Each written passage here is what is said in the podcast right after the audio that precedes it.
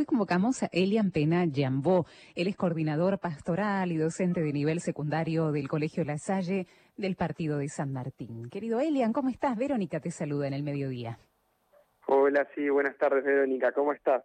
Muy bien, gracias por tu generosidad en este tiempo. Por favor, un, un placer poder compartir experiencias con otros, con otras, para enriquecer las prácticas de este mundo.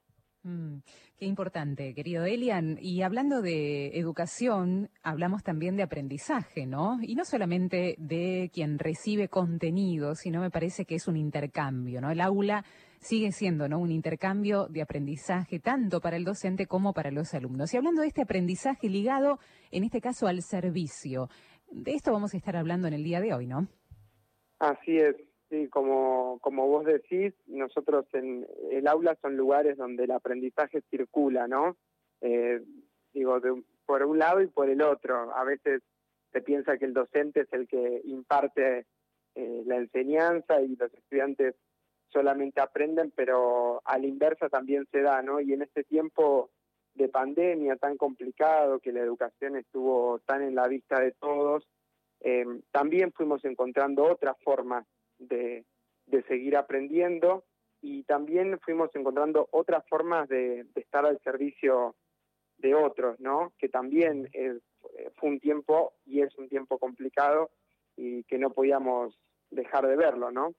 Así es. Elian, vos decís que estos saberes y este mm, aprendizaje están mediados primero por el contexto, eh, por el mundo en general, pero también por los otros. Eh, ¿Por qué? ¿Qué significa esto? Así es. Nosotros, primero, digo, para compartir algunas reflexiones que, a nosotros nos van ayudando a pensar las prácticas, ¿no? Primero, como cristianos, entendemos que, que Dios se encarna en la vida de todas las personas y, que abraza esa vida y más si, si esa vida es de alguien que la está pasando mal, de los más excluidos, los empobrecidos, eh, los marginados.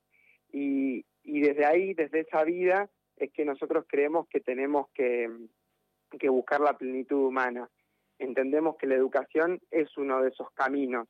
Es por eso que la educación no puede ser de otra forma si no está mediada, como vos bien decías, por el contexto, por el mundo, pero también por los otros. Sabemos que la mirada de los otros, de las otras, hacia uno mismo, es constitutivo, ¿no? Del proceso de subjetivación y del proceso de identificación de la persona. Y a raíz de esos procesos es que, es que la educación y, la mirada de los otros es tan importante en el proceso de aprendizaje. El Papa nos eh, ha dicho en un mensaje contundente en medio de la pandemia que nadie se salva solo, ¿no? Y, esto también lo rescatamos en el sentido de la educación y en el aprendizaje, Elian. Así es. El, el Papa nos ayudaba a pensar desde, desde esa tan linda frase que, que también a nosotros como escuela nos hizo pensar, ¿no? En el tiempo, en aquellos primeros tiempos de, de la pandemia acá en nuestro país, en el que toda la situación era, bueno, estar, quedarse en casa y cuidarse desde ahí, también cuidándose uno cuidaba a los otros, ¿no? Pero, pero ¿qué pasaba con, con aquellos que no se podían quedar en su casa, ¿no?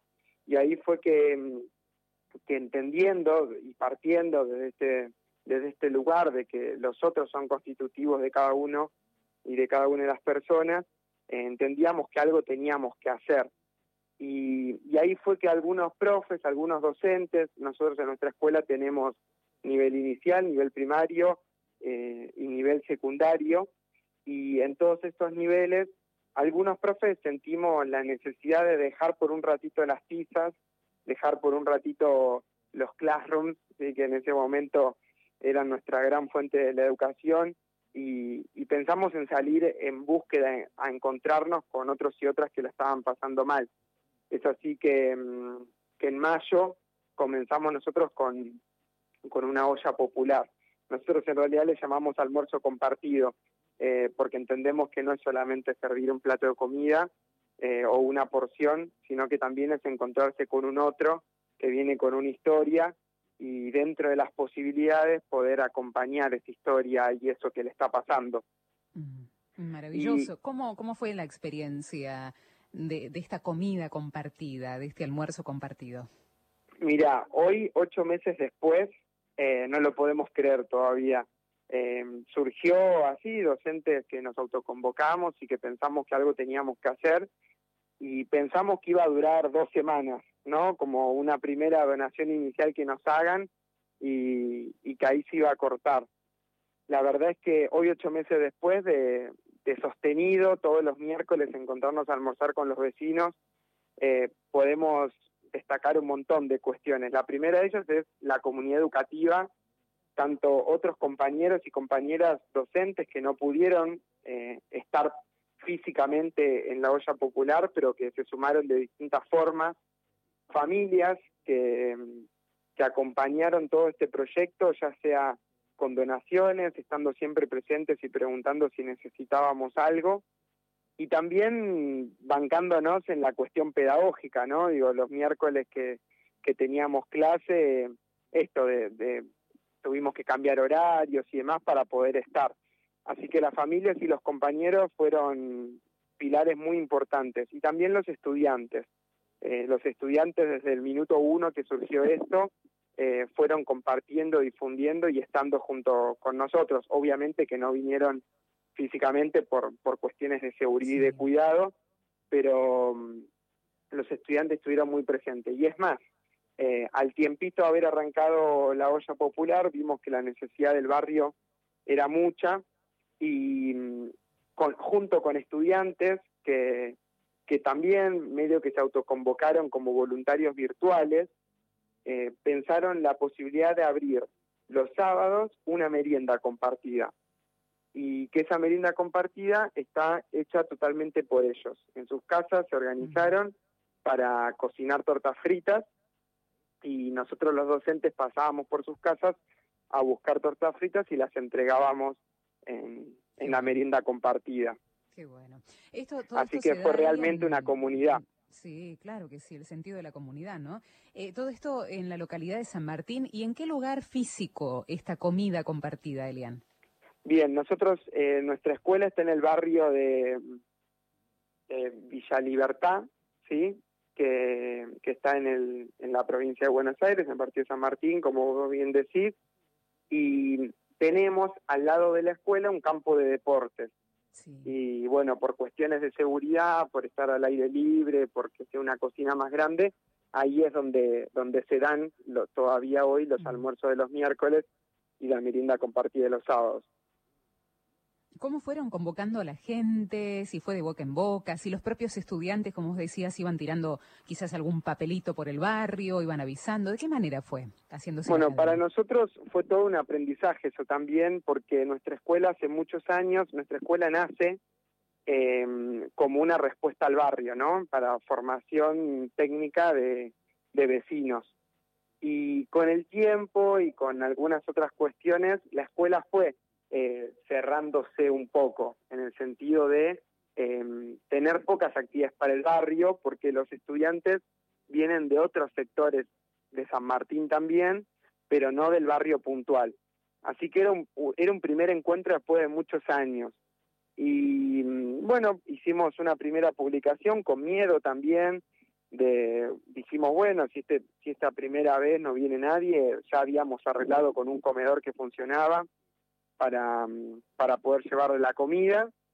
Y bueno, calculamos para 70 personas y terminamos siendo 120 el primer almuerzo, así con poca difusión por ese miedo, ¿no? Y actualmente estamos entre 300 y 350 personas que se acercan cada miércoles y cada sábado. Un montón. Y, decías, laburan en comunidad también para los insumos. Eh, ahí está toda la comunidad presente que va ayudando con, con esto, porque me imagino que hay, que toda una movida al respecto, ¿no? Sí, nosotros nos, nos gusta decirnos que somos una red solidaria, ¿no? Docentes, estudiantes, eh, familias, vecinos, vecinas que quizás no tienen un vínculo directo con, con la escuela, pero que sí se enteraron del proyecto y algunos nos ayudan sistemáticamente semana a semana cuando armamos el menú, eh, compartimos la información para, para que algunos puedan sumarse, ya sea con, con platos, ya sea con alimentos. y, muchos otros que nos ayudan en otras cuestiones que también son importantes, ¿no? Porque uno se imagina solo el momento de, de, bueno, de cortar las cosas y revolver la olla, pero detrás de eso hay un trabajo muy grande que ahí es donde más nos apoyamos en los estudiantes y donde más ellos nos acompañan. Como yo te contaba, hay un grupo de voluntarios, de voluntarias, que son docentes, eh, perdón, estudiantes del, del secundario, que se organizaron como un equipo de voluntarios y que están eh, al tanto de todos los proyectos solidarios de, de la escuela. Y de distintas formas, con lo que se necesita, ellos se van sumando. Por ejemplo, al proyecto de la olla popular y de la merienda compartida se sumó un grupo de voluntarios que mm, pensaron en cómo, cómo ayudar estando en casa y, se organizaron para hacer barbijos. Entonces, em, hacían barbijos, nosotros pasamos a buscarlos y los entregamos en la olla popular a los vecinos. Em, más que nada por cuestiones de higiene, viste que el barbijo hay que mantenerlo limpio, renovarlo cada tanto, y algunas condiciones habitacionales no, no lo permiten. Sí. Así que eso fue una forma de sumarse. Eh, hubo, hubo otros voluntarios que se sumaron en la difusión, entonces nosotros tenemos una orientación en el secundario que es de multimedios, entonces aplicaron todo su conocimiento de diseño y de comunicación a, a la publicidad de la olla popular y de los flyers y y demás métodos de comunicación para poder sostener el proyecto. O sea que creemos que sobre esto hubo un montón de otros proyectos que, que se fueron sumando y que fueron complementando, ¿no? Sí, y con eso de comunidad preguntar, porque claro, tenía entendido sobre los tutoriales virtuales o tutorías virtuales, digo bien, sobre los ecoladrillos solidarios. Bueno, surgen un montón, se desprende, ¿no? De esta de este primer paso comunitario un montón de otras cosas que surgen, aparte, y vos ahora seguro me lo, me lo vas a decir, eh, de la propia comunidad, ¿no? Las necesidades de la propia comunidad y la creatividad, el incentivo de la fuerza comunitaria para seguir adelante. Pero te propongo una pausa musical, querido Elian, para que después podamos ahondar en estos aspectos que van surgiendo. ¿Te parece? Bueno, perfecto. Ahí venimos. Hice tanto a nadie como vos, por eso es que empiezo a dudar. Si seremos hermanos que nos separaron y nosotros sin saberlo nos volvimos a juntar.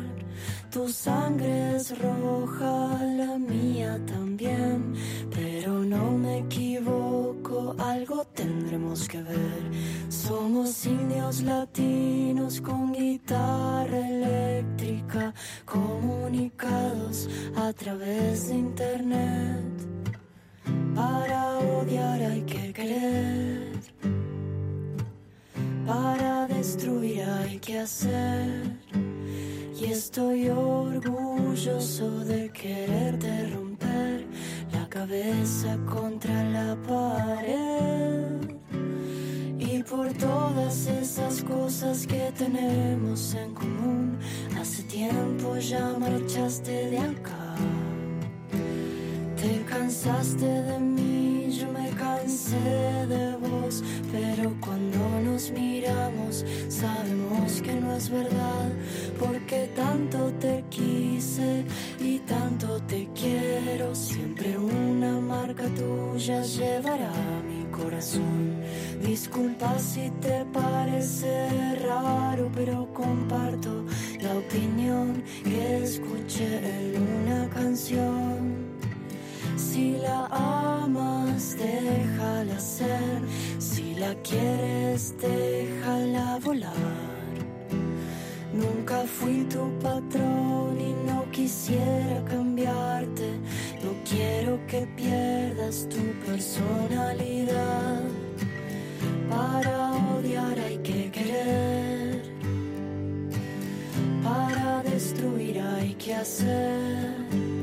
Y estoy orgulloso de quererte romper la cabeza contra la pared.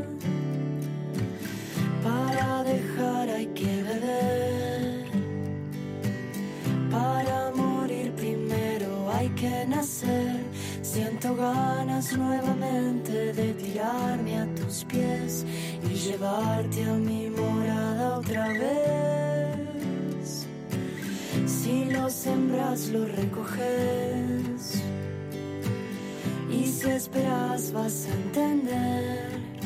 Cuando las cosas salen como no las espero, la vida me hace más guerrero.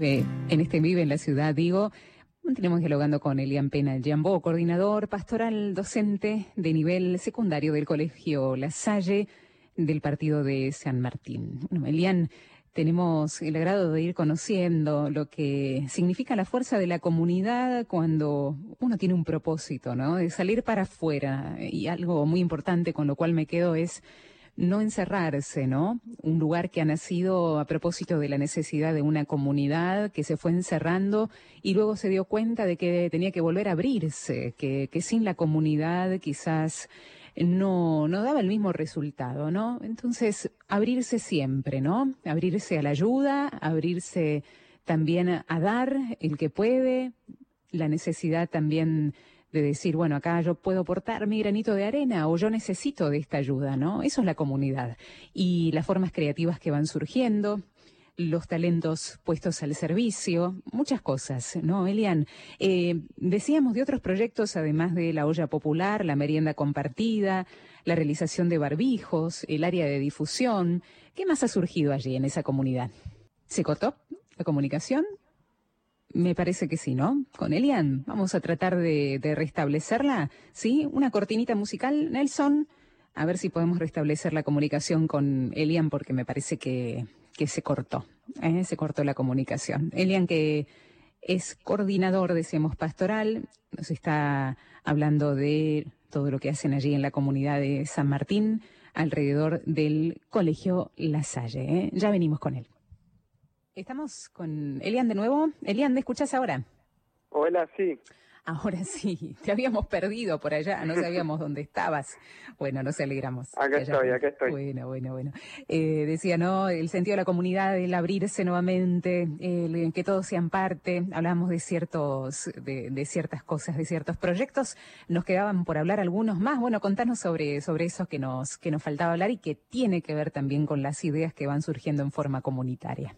Así es, y, para sumar, antes de seguir comentándote otros proyectos, eh, quería, quería sumar esta idea, ¿no? Que, que en este tiempo de pandemia, eh, por, por cuestiones de cuidados de, del virus, del COVID-19 y demás, estuvo muy presente la cuestión de, la individualización, ¿no? Como de me quedo en mi casa, me cuido, eh, no estoy cerca de otros, de otras, y a veces ese mensaje que es necesario puede llegar a ser peligroso en lo que uno va construyendo sobre los otros, ¿no? Entonces, esto que vos decís de una comunidad que se abre, nosotros siempre decimos que, que queremos ser un inglés, una iglesia pueblo de Dios en salida, ¿no? Eh, una, una iglesia que mira para afuera, que no solamente se mira para adentro, que es importante, pero también que puede mirar a su alrededor, al contexto, a los otros, a las otras. Me parece que, que en esta idea que vos vas eh, compartiendo es muy importante esta idea de siempre poder mirar a quien tengo al lado y ver en qué me puedo ir sumando, ¿no? Y es desde ahí que surgen esos otros proyectos que, que quizás no son tan cercanos a la olla popular o a la merienda compartida, pero que sí nacen de la intención de chicos, de chicas, de estudiantes que, que se quieren sumar para dar una mano a otro. Y y en esos proyectos, por ejemplo, están las tutorías virtuales. Las tutorías virtuales fue un proyecto que surgió también en, en este tiempo de escuela virtual, que surge junto con el centro de estudiantes y el grupo de voluntarios y de voluntarias, y que piensan que, bueno, que estábamos mirando al barrio, que estábamos mirando a los vecinos, que estábamos mirando la necesidad, pero que también había algunas necesidades dentro de nuestra escuela que, que estaba bueno verlas, ¿no? Y, y muchos chicos y chicas que la virtualidad y, toda esta nueva dinámica de la escuela se les estaba complicando con las materias. Entonces se organizaron para, para poder eh, regalarle un tiempo a sus compañeros, estudiantes de otros años, para poder conectarse y para poder revisar juntos, para de forma colaborativa poder pensar aquellos trabajos o esas tareas que tenían que hacer en cada una de las materias. Y también armaron unos tutoriales, que esos están disponibles, para que a los chicos y chicas que quizás no son tan amigos de la tecnología o no tan amigos de las herramientas digitales que estamos usando en la escuela, para que puedan ir aprendiendo, ¿no? Entonces esta, esta posibilidad de mirar a otros, a otras, que a veces puede ser alguien que está muy cerca mío, como puede ser un estudiante de otro año, y que a veces es el vecino o la vecina que quizás no conozco tanto, ¿no? Mm, está buenísimo. Cuando se, se habla de salir para afuera también y de la creatividad, buscamos eh, no solamente el bien común, sino de cuidar ¿no? la, la comunidad, darle también en la creatividad cierto plus. ¿Cómo surge el tema de los ecoladrillos? ¿no? Además de cuidar la, la comunidad, cuidamos también la comunidad en la naturaleza, cuidamos otra, otros aspectos. ¿Cómo surge esta idea? Así es, siempre la casa común eh, en las escuelas eh, es deuda pendiente, ¿no? Eh, a veces miramos mucho otras cuestiones y, y la casa común a veces la olvidamos. Y mm, bueno, en el grupo voluntarios surgió la idea de, de poder hacer algo en este tiempo que, que estábamos en casa y que, y que quizás teníamos un tiempo más para ocuparnos de, del reciclaje, para ocuparnos de la, de la casa común y surge la idea de hacer ecoladrillos. Los ecoladrillos son botellas de plástico, ¿sí? las que tomamos gaseosa, agua, jugo, llenas todo de desechos de plástico, ¿no? Paquetes de fideos, paquetes de arroz, paquetes de galletitas, todo lo que sea plástico, limpio y seco. Eso se va llenando, se va aplastando hasta que la botella queda bien llena y esos ecoladrillos se usan para la construcción de casas, de contrapisos, ¿sí? se reemplazan por ladrillos. Y el plástico, al tener tantos años para degradarse, es un material muy resistente. Entonces se nos ocurrió poder, bueno, ocuparnos un poco del reciclaje y ocuparnos de, de hacer este, estos ecoladrillos y uno de los voluntarios consiguió un hogar eh, que aloja a niños y niñas que con esos ecoladrillos eh, lo, los intercambia por otros elementos que necesita el hogar. Así que bueno, hay también una salida que cuida la casa común, pero, pero que también no deja de mirar a otros y a otras. Mm, absolutamente. Que surgió también dentro de, de la misma comunidad, ¿no? Esta idea. Así sí. es. Sí, Así buenísimo. Es. Está muy bueno. Eh, en el principio de la pandemia, Elian, no sé si vos coincidís, eh, hubo como un gran pensamiento de que me tengo que cruzar de la vereda de enfrente, el otro se está contagiado, me puede contagiar, entonces automáticamente lo veo hasta como mi enemigo, ¿no? Me alejo, ¿no? Hasta de los que conocía, de los vecinos, no, chao, a ver si está sin barbijo encima, mirá, y me alejo y me en sí mismo, me encierro, ¿no? Eh, sí. El virus al principio y parece que ahora también está esta tendencia de volvernos como enemigos, quizás me animaría a decir, ¿no? El alejamiento, el cuido yo lo que tengo y a mí no me toca nadie y, y el otro que se arregle como pueda, ¿no? Eh, ¿cómo, ¿Cómo laburar esto? ¿Cómo, ¿Cómo seguir trabajando en que en medio de estas heridas, y sabemos individualmente cada una de las heridas que en su casa tiene, que en su corazón tiene, esa misma herida no impide que yo salga a la ayuda de los otros, sino todo lo contrario, Elian, ¿no? Así es. Primero, para trabajar este tema, lo, lo primero que, que, me animo a decir es que es importante las, las medidas de seguridad y medidas sanitarias con respecto a esta pandemia que estamos viviendo, ¿no? Me parece que, que es lo primero que, que, me que hay que decir. Sí eh, y que todavía aún hoy, aunque en algunos sectores ya se va relajando algunas cuestiones, el virus sigue estando y hay que cuidarse, ¿no? Eh, porque sin salud no podemos mirar a otros, a otros, no podemos hacer nada. Eh, y una vez que, que, eso está claro, hay que pensar que los otros, que las otras vienen con, con, otra, con una vida y con una historia. Y nosotros tenemos que abrazar esa vida y esa historia con lo que le haya tocado pasar. Y, siempre uno puede aportar algo a esa vida y a esa historia.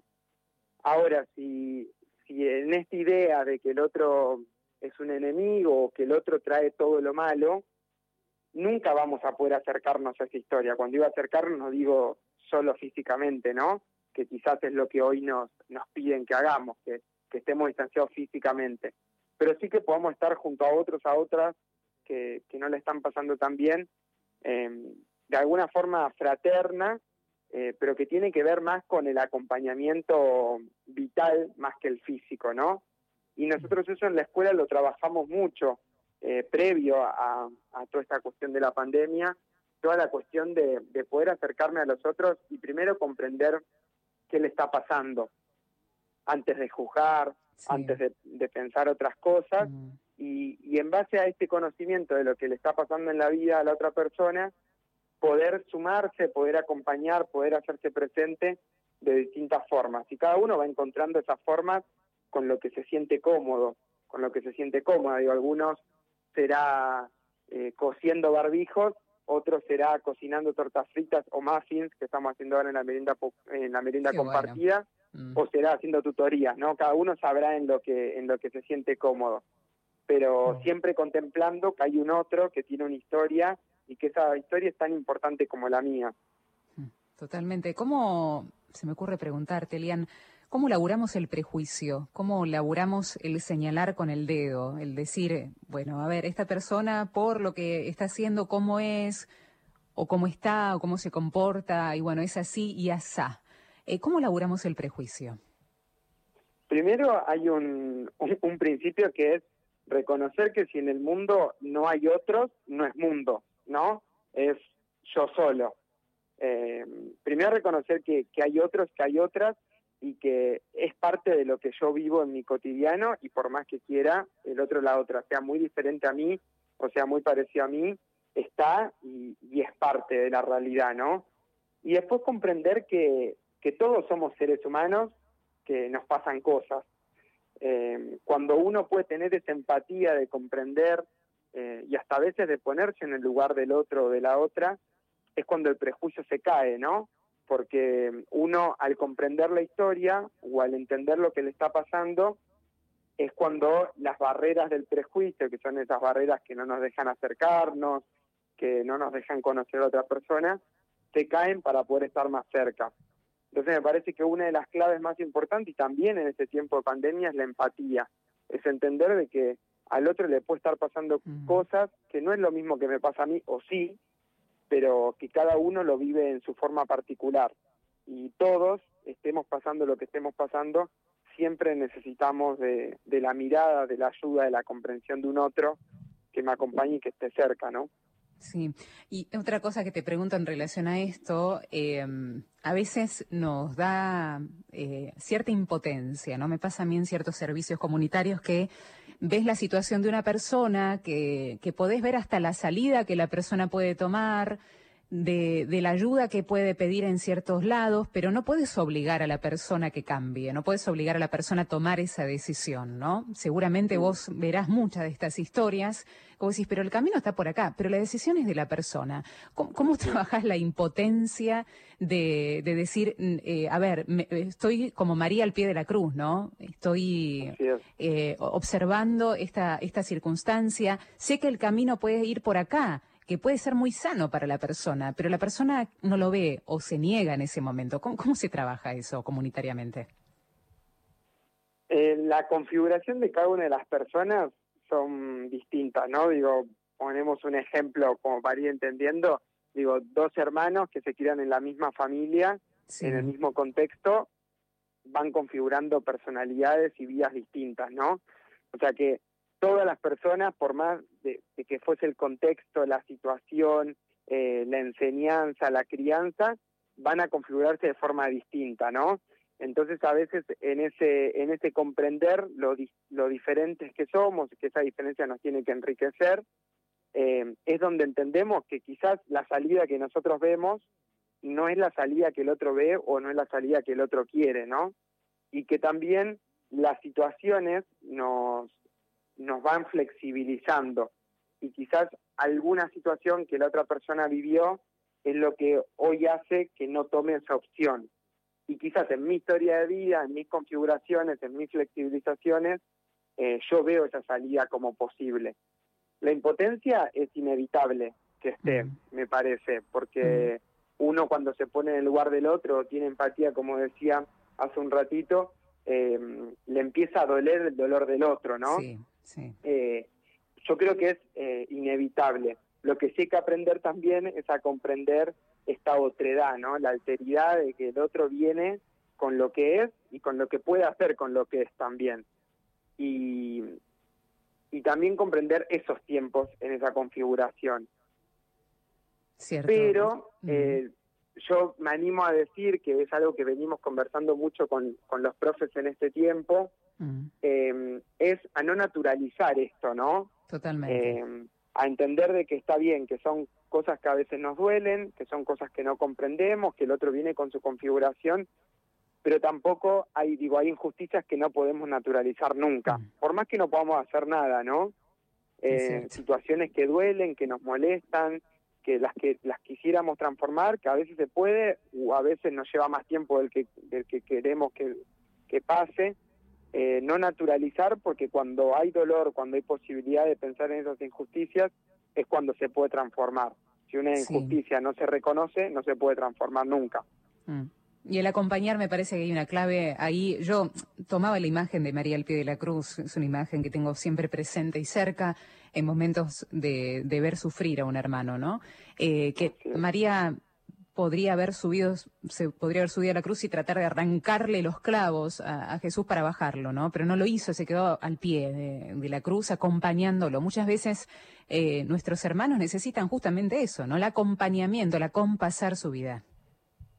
Así es, y también entender que, que los tiempos de Dios no siempre son los tiempos de los humanos, ¿no? Pero yo también en, en María, en esa imagen, veo, veo la confianza también en el proyecto de Dios. Y, Sí. y uno a veces, no sé, a mí me pasa que voy al almuerzo compartido y me gustaría que esto no pase, me gustaría que la gente no sufra, me gustaría un montón de cosas, pero también entien- entiendo que hay tiempo para todo, ¿no? Y que Dios todo lo ve y todo lo sabe. Eh, y que bueno, y que por algo también estamos ahí, que por algo estamos trabajando y, y que son procesos, que la, la vida de los humanos son procesos Sí. que como vos bien decís, hay que acompañar y a veces solamente podemos hacer eso. Una compañera y escuchar. Se reúnen como equipo para hablar de estos temas, eh, querido Elian, para decirle, bueno, esto me está doliendo, esto me supera, esta situación de este hermano, esta hermana en la comunidad, no, no, no sé cómo abordarlo. ¿Se, se reúnen como equipo también para dialogar? Sí, tenemos, tenemos espacios para encontrarnos, que suelen ser virtuales, algunos presenciales, eh, bueno, para poder conversar, para poder organizar, digo, toda la cuestión que tiene que ver con acompañar a otras personas es constantemente cambiante, ¿no? Digo, los criterios que teníamos al principio, eh, algunos se modificaron a hoy porque el, contexto cambió y las personas también. Eh, entonces, además de ir compartiendo lo que nos pasa y rezar la experiencia, eh, nos toca muchas veces encontrarnos a, a repensar y a reinventar algunas cuestiones que, que ya veníamos haciendo, pero que hoy tienen que ser de otra forma. Sí. Me gustaría preguntarte eh, la riqueza de este tiempo, ¿no? Se lo pregunté a, a algunos colegas tuyos también semanas atrás, que tiene que ver con ver el costado de riqueza, de aprendizaje de esta pandemia. Eh, y en la comunidad, ¿qué, ves vos? Si querés contar, contarme con algunos testimonios, contarme esto con algunos testimonios concretos de personas concretas, mm, qué, riqueza, ¿no? Ha, ha pasado en estos meses donde parece que todo es dolor y pérdida. ¿Qué, qué encontraste vos particularmente, Elian? Yo primero, algo de lo que venimos hablando es esto de la fortaleza de la comunidad. Cuando hay una comunidad que se organiza, cuando hay una comunidad con objetivos, cuando hay una comunidad que, que tiene claro el horizonte, es una comunidad que todo lo puede, ¿no? Es una comunidad que, que se fortalece en sí misma y es por eso que todo lo que se propone lo va consiguiendo. Creo que eso es una riqueza muy grande, digo, lo puedo hablar desde este lado de lo solidario, pero también eh, desde, desde la organización más escolar, ¿no? Y, y también este tiempo terminó de mostrar para los que quizás a veces no podían verlo lo, injusto de, de, muchas situaciones que se viven. Eh, terminó de visualizar, de, de desnaturalizarlas y muchas personas se sintieron en, en esta situación de, bueno, si lo estoy viendo, algo tengo que hacer, ¿no? Y, y me parece que eso también es una riqueza porque bueno, el reino de Dios nos necesita a todos y a todas, ¿no? Para, para seguir construyéndolo. Y cuanto más seamos los que nos comprometemos en esta tarea, cuanto más seamos los que miremos a los marginados, a los excluidos, a los empobrecidos, es desde ahí que vamos a, a, poder seguir construyéndolo y modificar esta realidad. A mí me parece que esas son como las dimensiones que más creo que nos enriquecimos, la cuestión de la comunidad y la cuestión de poder mirar las injusticias y construir el reino de Dios. Elian, un, placer grande hablar con vos en este mediodía. Gracias por traernos la experiencia de la comunidad de San Martín, del Colegio La Salle. Gracias por, por llegarte acá, a este lugarcito, a este lugar de encuentro del Vive en la Ciudad. Por favor, y ojalá que, que la experiencia sirva para despertar otros corazones y que puedan seguir construyendo comunidad y mirando a los otros, a las otras. ojalá sea así. Un abrazo fraterno. Muchas gracias. Chau, chau.